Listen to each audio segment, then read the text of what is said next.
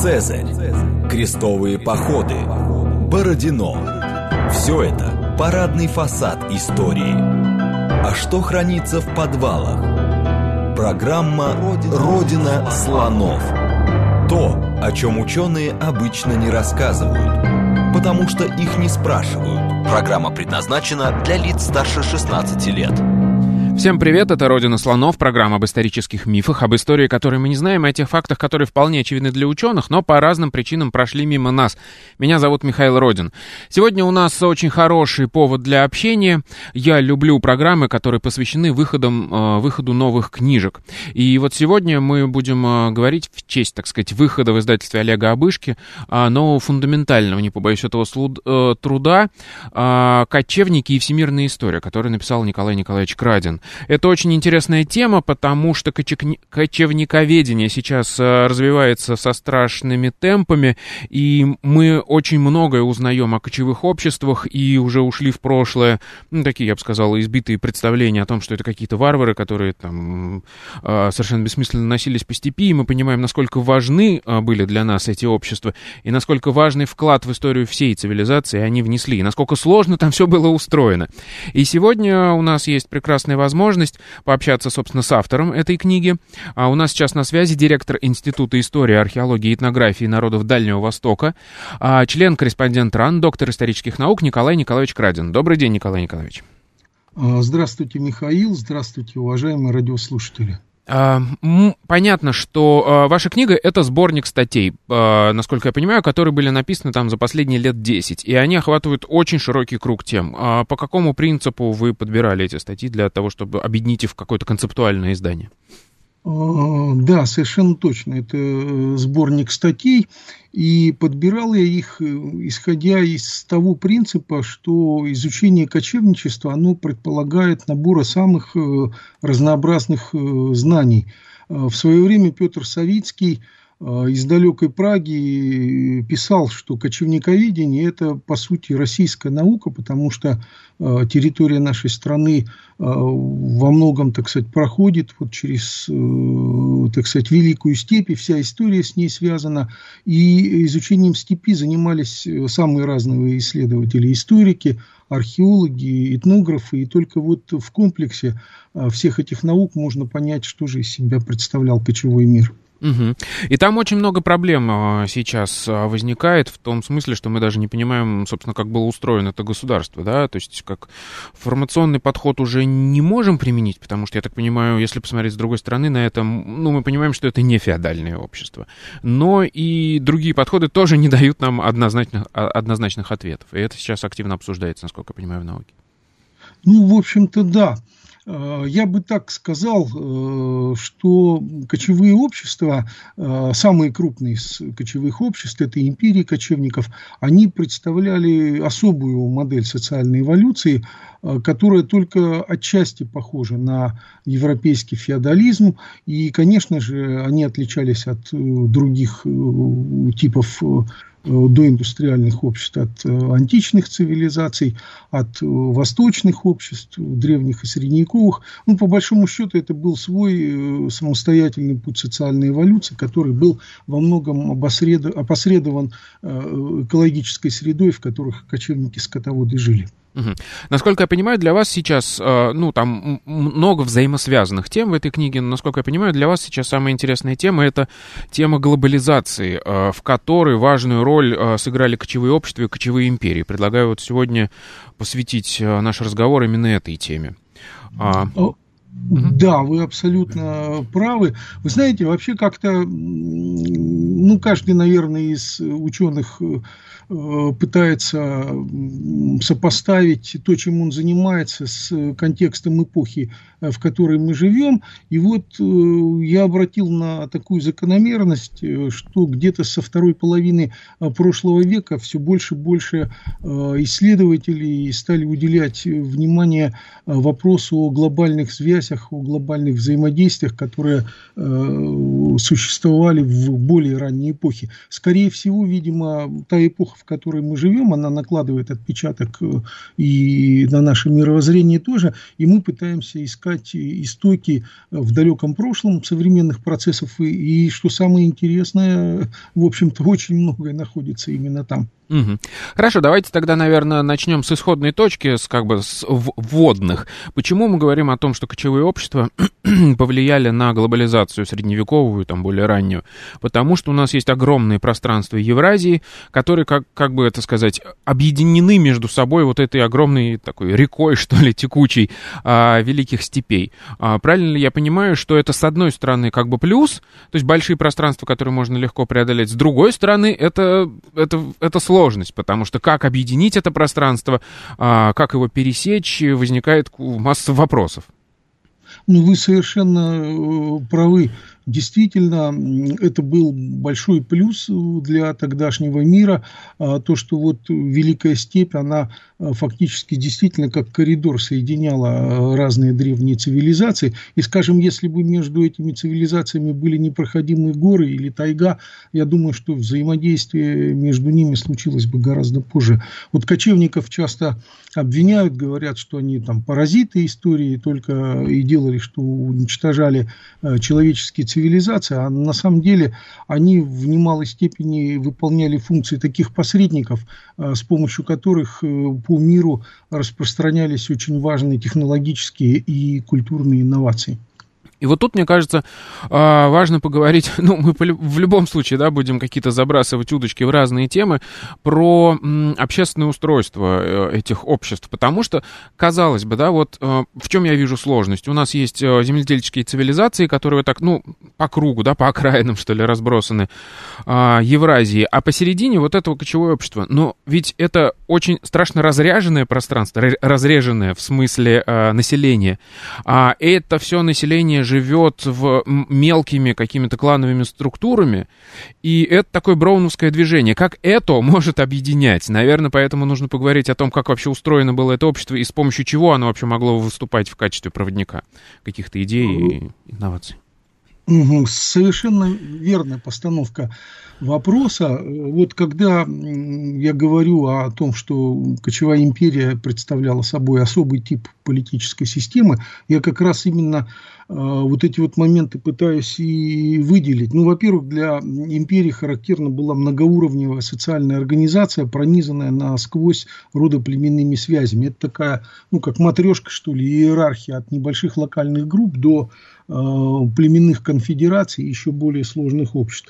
Во-вторых, их административная система была основана на э, дуальном или триадном принципе. Дуальный – это крылевой принцип. Левое крыло, правое э, крыло. И вот э, когда действительно народы постоянно перемещаются, а они переезжают, естественно, в зависимости от сезона, то на одни пастбища, то на другие, управлять, исходя из принципов земледельческого общества, здесь один регион, тут другой, совершенно невозможно. А вот крылевой принцип который как раз ориентировался там а, левое – это восточное крыло, правое – западное крыло, представляется гораздо удобнее. Третий момент – это вот так называемая военно-иерархическая структура, а, десятичная система, она где-то примерно а, совпадала с родоплеменной организацией, и вот военная иерархия, она как раз давала возможность мобилизовывать большое количество кочевников очень-очень быстро. Я иногда вот в полемике с моими монгольскими друзьями, они говорят, ну как же так, Чингисхан, он великий человек,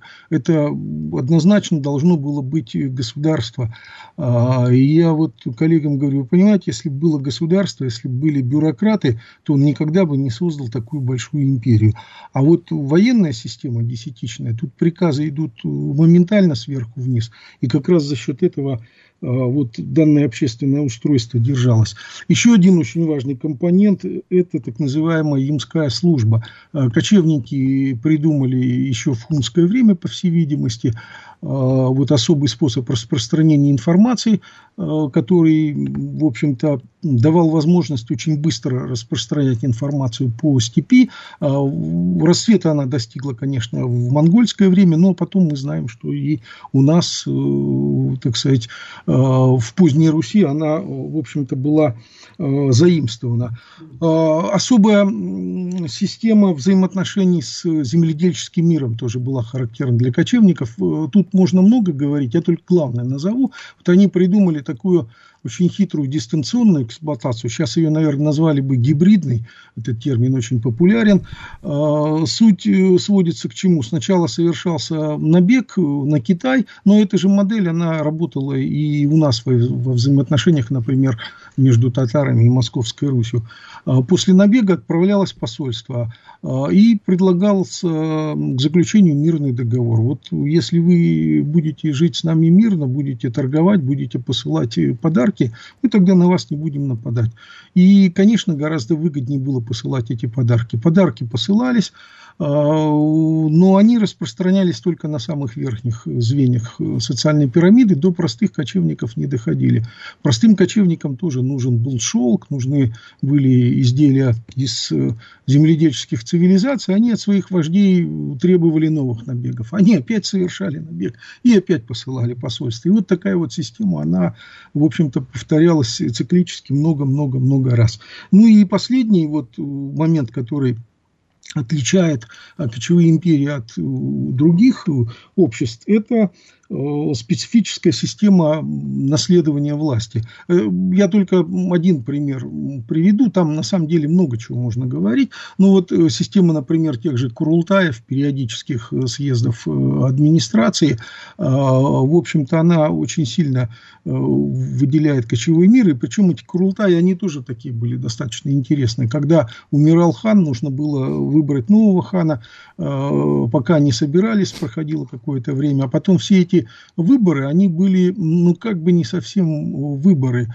А, то есть его выбирали, ну, как правило, выбирали из заранее согласованного а, единственного кандидата. Это, конечно, а, такая шуточная аналогия, но мне это напоминает вот выборы в Академии наук э, в советское время, когда выбирали президента. Неожиданная аналогия. было все согласовано, естественно, с ЦК партии, но это были выборы. Вот. Ну и, в общем, очень много других таких вот, э, если ударяться уже в детали особенностей, особенности, которые отличали э, кочевой мир и, конечно, не вписывались в каноны земледельческого э, общества. Хорошо, а вот я сейчас понял, что, наверное, неправильно сделал, не с той стороны, что называется, зашел. А, обязательно нужно не забывать о принципе историзма и понимать, что все, все течет, все меняется, все когда-то возникает.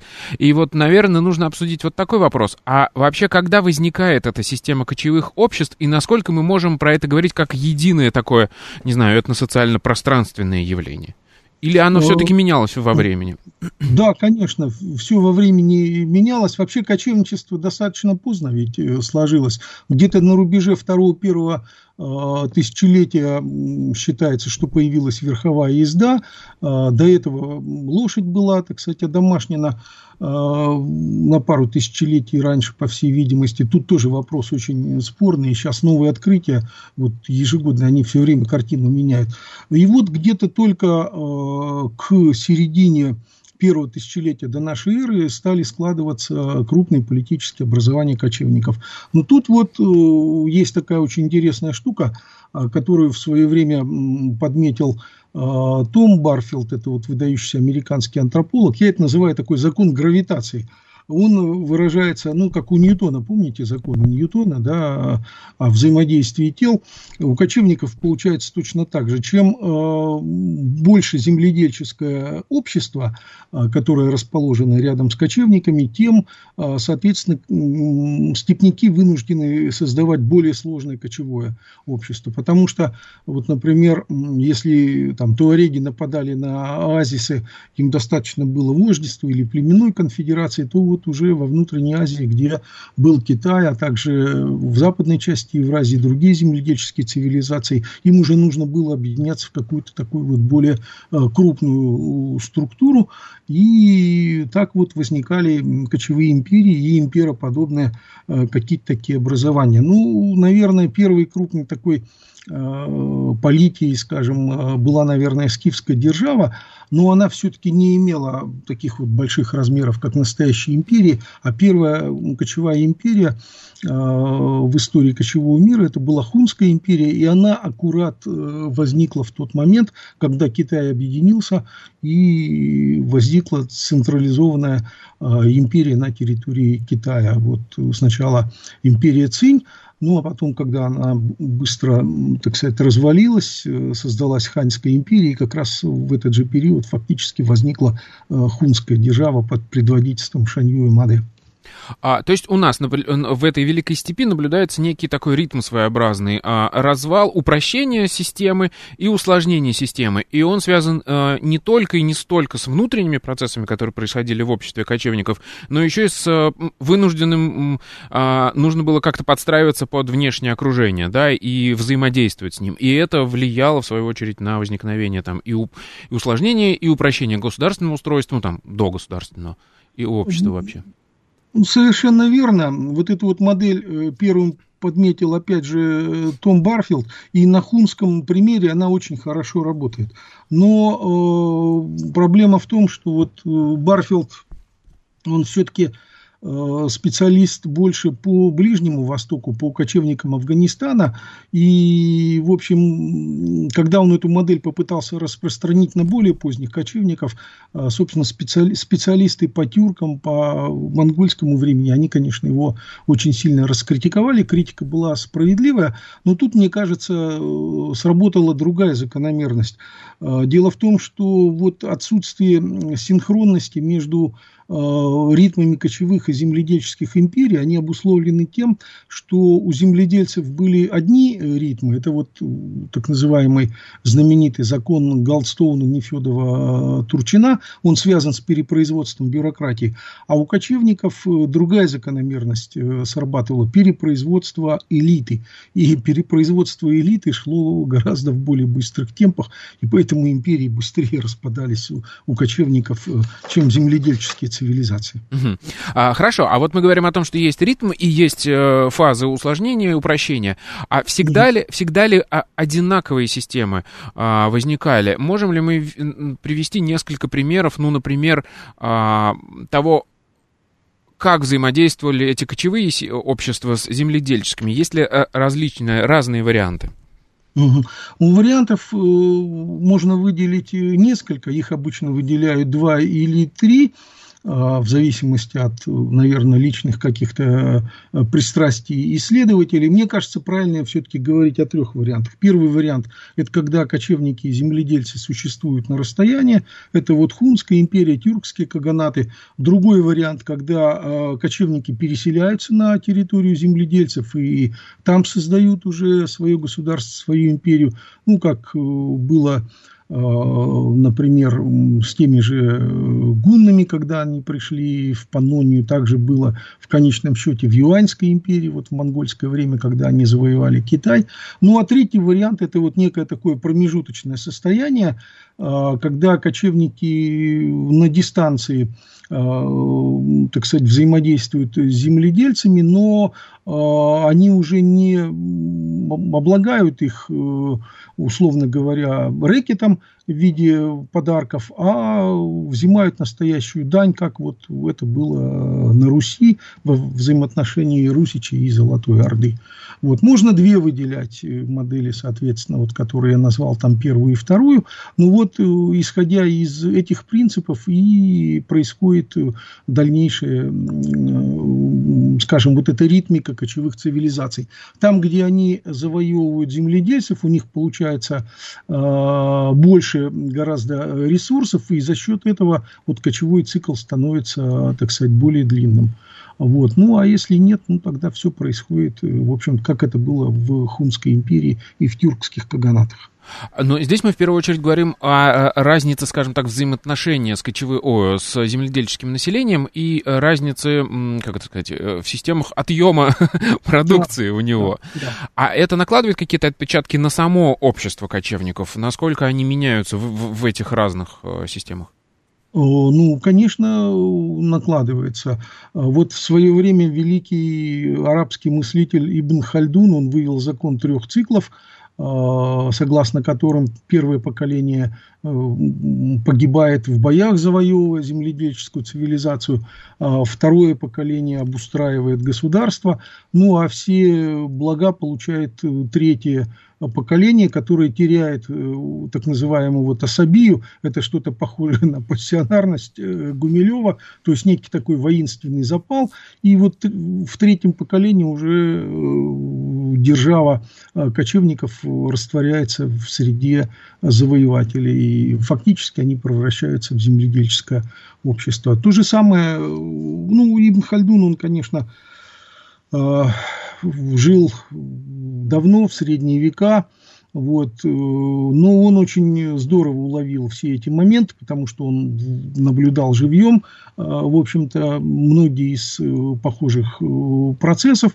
Вот. И, конечно, надо сказать, что влияние земледельцев, оно, естественно, очень большую роль играло на кочевников. У китайцев такая поговорка там даже была, что в общем нужно встать на колени Э, перед монголом и дать возможность э, ему забраться э, на лошадь. Пройдет сто лет, и он без вас не сможет забираться на эту лошадь. Ну, это несколько такое народное гипертрофирование высказывания, которое восходит к знаменитой фразе Ильи Чуцая, великого советника Чингисхана и УГД, то, что можно завоевать Поднебесную, сидя на коне, но управлять Поднебесной с лошади нельзя. Обязательно необходимо слезть. То есть им приходилось трансформироваться и переделывать себя, чтобы управлять всеми этими пространствами, этими государствами, которые они завоевали.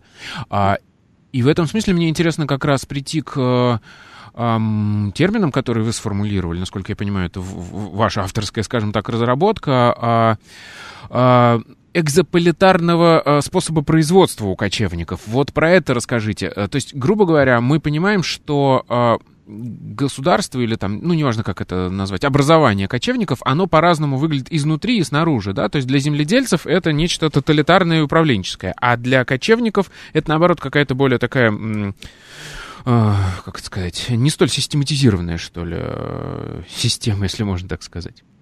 Ну, вот этот термин, он был сформулирован мной в 90-м году, еще был Советский Союз, еще мы должны были Э, работать в рамках марксистской методологии, но к тому времени я уже был окончательно убежден, что вот действительно кочевые общества, они отличаются от земледельческих, и поэтому они не вписываются там ни в модель кочевого феодализма, ни в восточной деспотии и так далее и тому подобное. И вот я предложил, ну это все опять же было в рамках марксистской методологии, вот данный э, термин, ну, наверное, мне повезло, э, потому что это был уже 90-й год, вот, если бы это было лет на 20 раньше, трудно, наверное, даже представить, что со мной могло быть. Но можете предположить, что происходит с человеком, который придумывает э, новый способ производства, отличный от тех, которые так сказать, Маркс с Эдминсом выдвигали.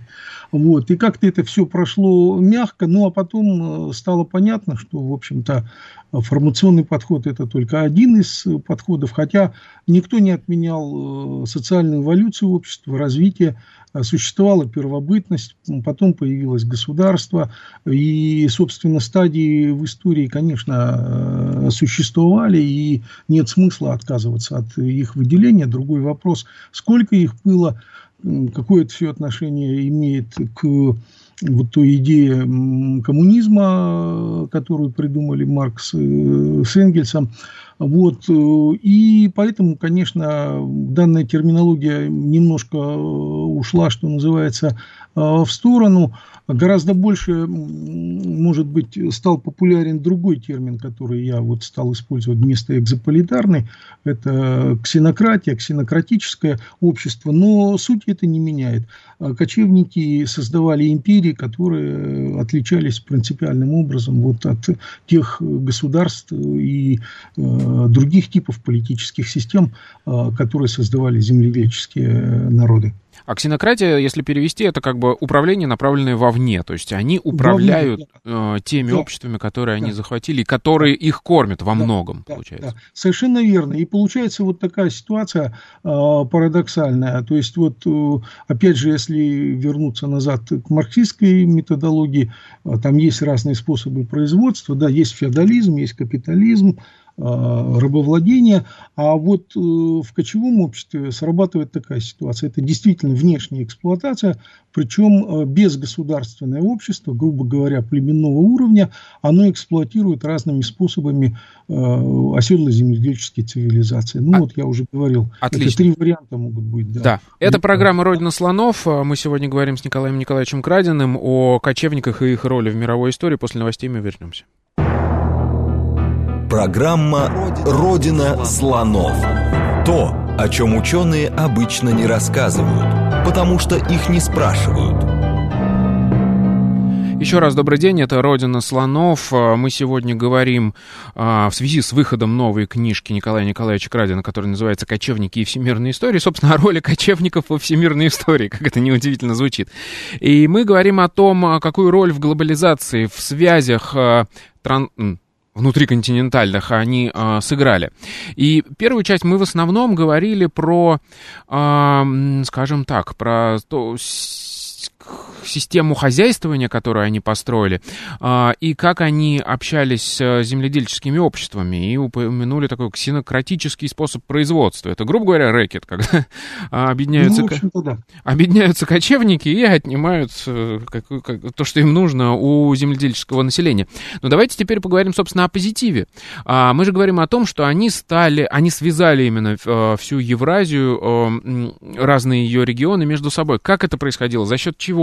Как это разреженное пространство, э, в общем-то, совершенно особым укладом и культурным, и жизненным, и экономическим э, могло быть проводником для цивилизационных каких-то явлений? Угу.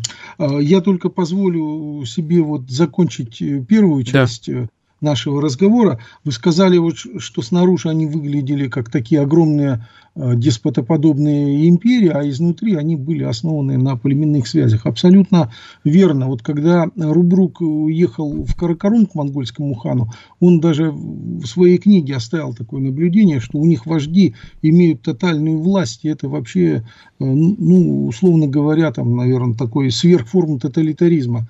Э, ну, в его, конечно, терминах, в его представлениях, но э, проблема-то состоит в том, что так казалось действительно со стороны, а изнутри, э, в общем-то, это были такие племенные общества, которые, конечно, трансформировались под э, внешним влиянием, поскольку они создали такую вот мощную политическую систему, но многое оставалось у них так же, как и было до этого. Я один пример вам только приведу. Вот если мы возьмем самый главный, наверное, источник по жизни средневековых монголов, это так называемая сокровенная сказание. Это летопись, которая была а, составлена а, во времена Чингисхана и его ближайших, так сказать, преемников. Вот это источник, который возник э, в монгольской среде, и он был э, написан э, на монгольском языке. И вот если мы берем русский перевод, это, наверное, один из лучших переводов, перевод академика Козина 41 года, все события, которые описываются до 1206 года, они описываются в терминах родового общества. А как только возникла империя Чингисхана, там сплошные дивизии, полки, батальоны, армии и так далее. Никаких родоплеменных терминов нет. Мы когда с Татьяной Дмитриевной Скрынниковой писали книгу об империи Чингисхана, мы обратили на это внимание, обратились к первоисточникам, Э, и оказалось, что там те же самые термины используются, которые использовались до 1206 года. Видимо, с академиком Кузиным, в общем, это злую шутку сыграла вот тогдашняя ситуация, э, концепция кочевого феодализма, что обязательно должен быть возникнуть феодализм, и вот так э, получилась совершенно новая терминология, которую нет в оригинальных источниках. Ну, а люди, которые не знают старомонгольского языка, естественно, для них это все воспринимается как э, истина в окончательной инстанции. Тут было родовое общество, а там уже появился феодализм. Вот, то есть все на самом деле гораздо а, сложнее, конечно, культура их менялась, но не так быстро, как это, в общем-то, казалось со стороны. И еще один момент, который я бы здесь, наверное, должен был ответить.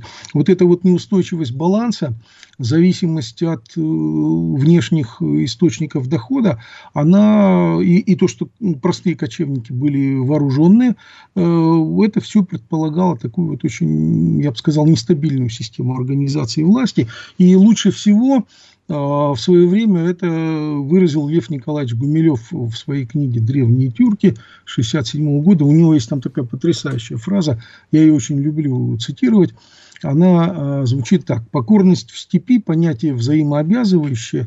Иметь в подданстве 50 тысяч кибиток можно лишь тогда, когда делаешь то, чего хотят их а, обладатели. В противном случае лишишься и подданных, и головы». Гениально сказано. Да.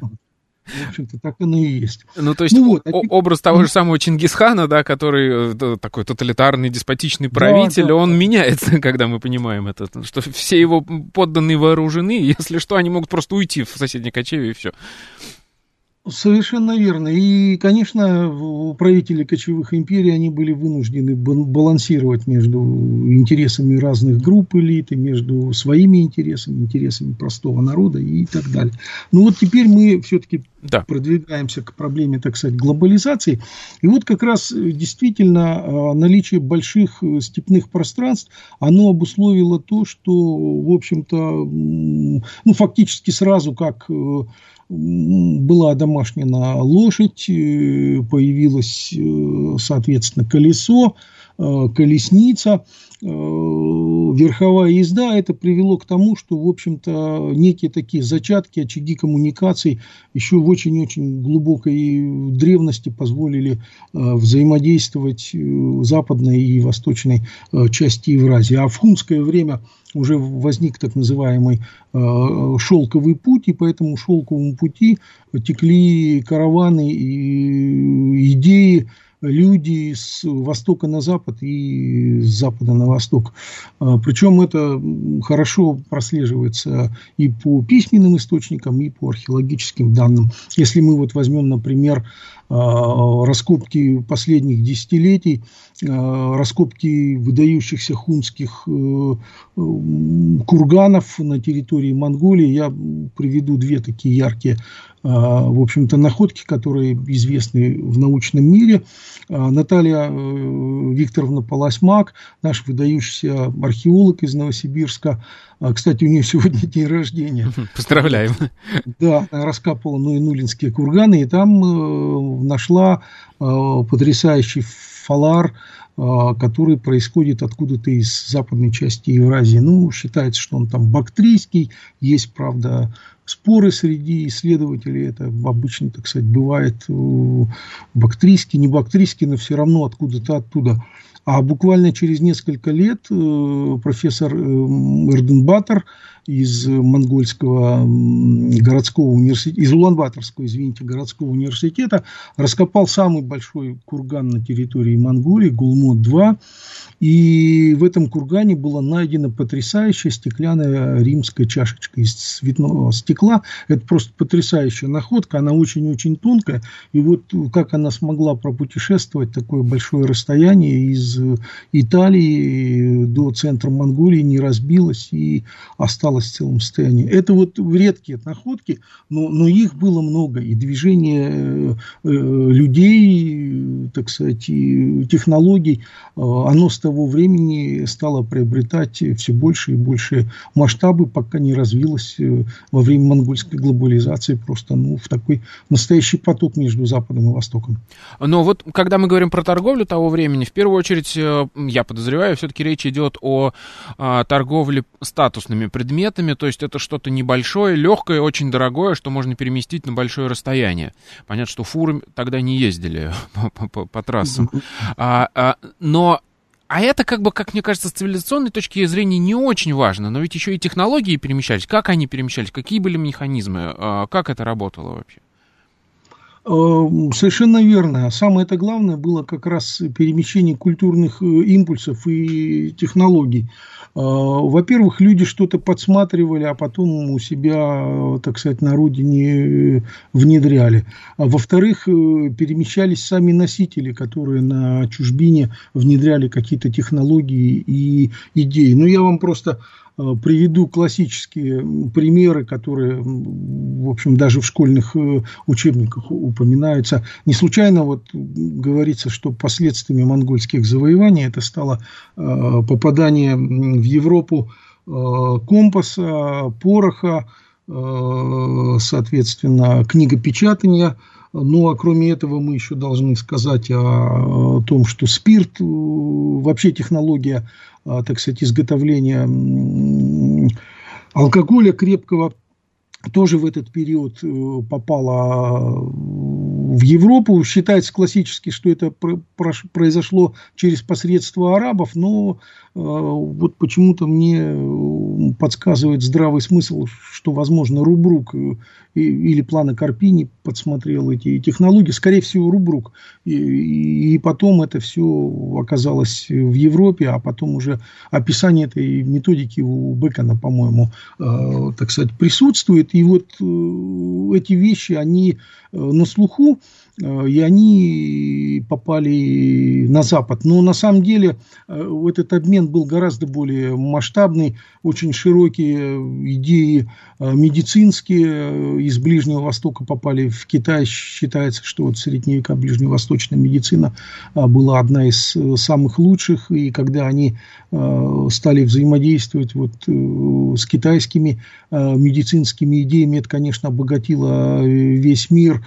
Астрономически магические, ну, естественно, через астрологию а, идеи тоже проникли с запада на восток и с востока на запад. Ну, я уже не говорю там о многих других э, э, чисто таких, я бы сказал, э, технологических вещах, которые нужны были для существования империи. Это и картография, и создание институтов переводчиков, словарей. В общем, все это мы должны в той или иной степени возложить, э, так сказать, на кочевников благодаря вот их э, походам, благодаря их открытию миров это все э, появлялось и распространялось. Угу. А есть ли какие-то примеры э, заимствования, которые через вот кочевой мир пришли там, с запада на восток или с востока на запад, которые касаются, э, скажем так, общественного устройства, может быть, может быть, э, осознания общества, ну, то есть какие-то теории государственные или там общественные,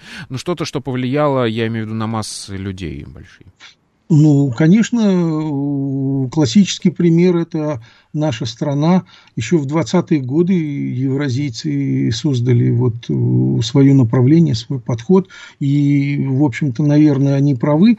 В немалой степени общественное устройство э, нашей страны Э, после эпохи, э, ну, то, что называется игом в нашей литературе традиционно, э, это все было обусловлено как раз влиянием Великой Степи на нашу жизнь.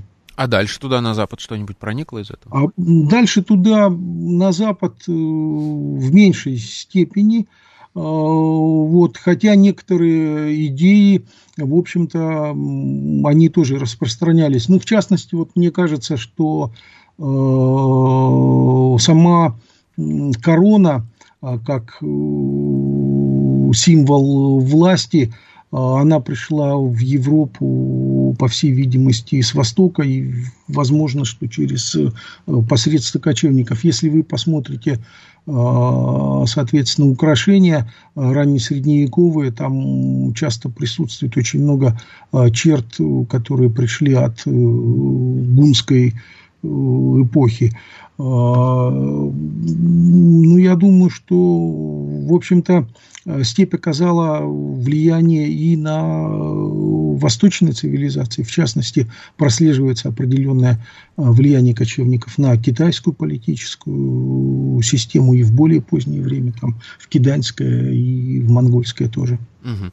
А, хорошо, а вот э, интересно, насколько сами, ну, те же самые монголы, например, ну, как это все-таки пример самого такого глобалистического, скажем так, общества, государства, которое связало всю Евразию, насколько они сами понимали свою э, вот важность вот этой своей роли глобальной по связям всей Евразии, насколько они этим пользовались, и как они выстраивали, может быть, эту систему? Вы знаете, я не уверен, что они а, осознавали, что это окажет большую роль а, на всю человеческую цивилизацию. Они очень прагматично использовали все те достижения, а, с которыми их познакомил земледельческий мир, и использовали их для своих целей. Ну вот опять же, яркий пример, который, в общем-то, все знают, это э, артиллерия, да, огнестрельная, а потом еще и огнестрельная. Э, у Чингисхана были проблемы с взятием джурдженских городов, и он очень быстро осознал, что без, э, так сказать, осадных орудий ему невозможно бороться против земледельцев. Были созданы специальные воинские подразделения, артиллерийские, были взяты китайские джуджинские мастера. Потом, когда они пришли в Среднюю Азию, они получили там, соответственно, еще дополнительные новые технологии. И эти технологии пошли дальше, э, включая первые пушки – Э, артиллерию. Если вот вы вспомните, Столетняя война, когда начиналась, это была война, может быть, наверное, даже ее считают совершенно справедливо, как вершина Э, использования холодного оружия, ну, с западной точки зрения, то в самом, уже в конце Столетней войны использовались первые пушки, такие тыквообразные, которые были очень похожи на э, китайские и юаньские пушки. Так что вот технологии, они тоже очень активно двигались, а военные технологии, они в первую очередь всегда двигаются быстрее всего и распространяются э, фактически моментально по всему миру.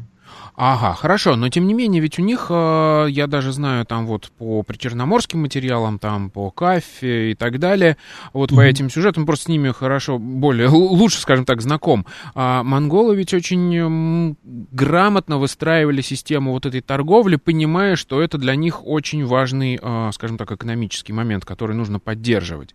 И, насколько я понимаю, они просто в какой-то момент, да, если мы говорим про э, подарки, которые они выманивали, про дань непосредственно, которую они брали у земледельцев, здесь они поняли, что это еще один источник доходов. И э, его холили-лелеяли. Как это происходило? Э, совершенно верно.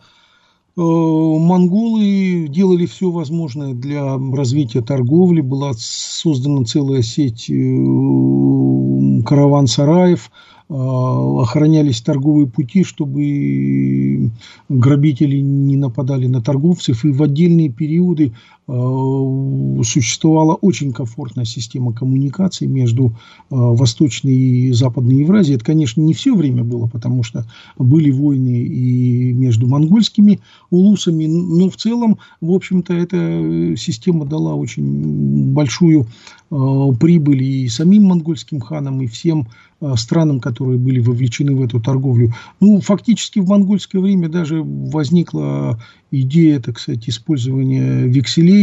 Не нужно было э, тащить с собой громадное количество э, денег, там, скажем, из Самарканда куда-нибудь в Китай. Достаточно было заручиться а, письмом а, от э, какого-то известного, так сказать, ростовщика, и в Китае нужно, можно было получить а, искомую сумму, ну а потом расплатиться по результатам торговых операций в этой стране. То есть фактически вот некий такой безвалютный обмен, он уже начинал появляться тогда.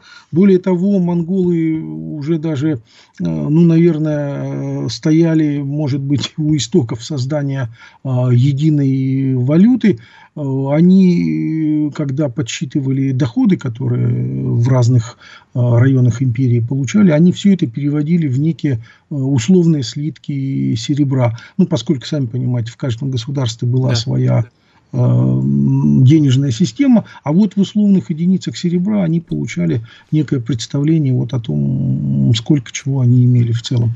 Вот так что, в общем, эпоха очень интересная была. Ну вот, к сожалению, не так много работ существует на эту тему Э, на русском, да, да вообще я бы даже сказал, и на английском языке тоже не так много написано. Э, и эта тема, конечно, она заслуживает того, чтобы ее вот коллеги разрабатывали все больше и больше. А как сочеталась вот эта вот эм, жесткая система торговли, которую они осознанно выстраивали по всему континенту, с, и порядок, э, который их, им удалось, которого им удалось достичь, да, есть знаменитая поговорка про то, что там от одного конца до другого Монгольской империи девушка красивая с кувшином, набитым золотом может пройти без проблем. А как это сочеталось с племенным вот этим раздраем в, ключев, в, в кочевом обществе, с тем, что у них все равно существовали племена внутри, у каждого свое э, самостоятельное видение, там, независимость и так далее. В этом случае они все были едины, получается? Ну, ведь э, каждого, скажем так, посланника и торговца э, охраняли так называемые символы власти, как вот у нас сейчас удостоверение личности, а, тогда давали Э, золотые и серебряные, и эта пайза служила основанием неприкосновенности данного человека. В периоды мира, в периоды расцвета империи э, очень жесткая система была борьбы с э, грабителями, разбойников просто, так сказать, уничтожали. Ну, а когда кризис начинался, тогда, конечно, уже ничего не помогало. Но вот в периоды Э, рассветов империи действительно э, жизнь торговцев была очень комфортной.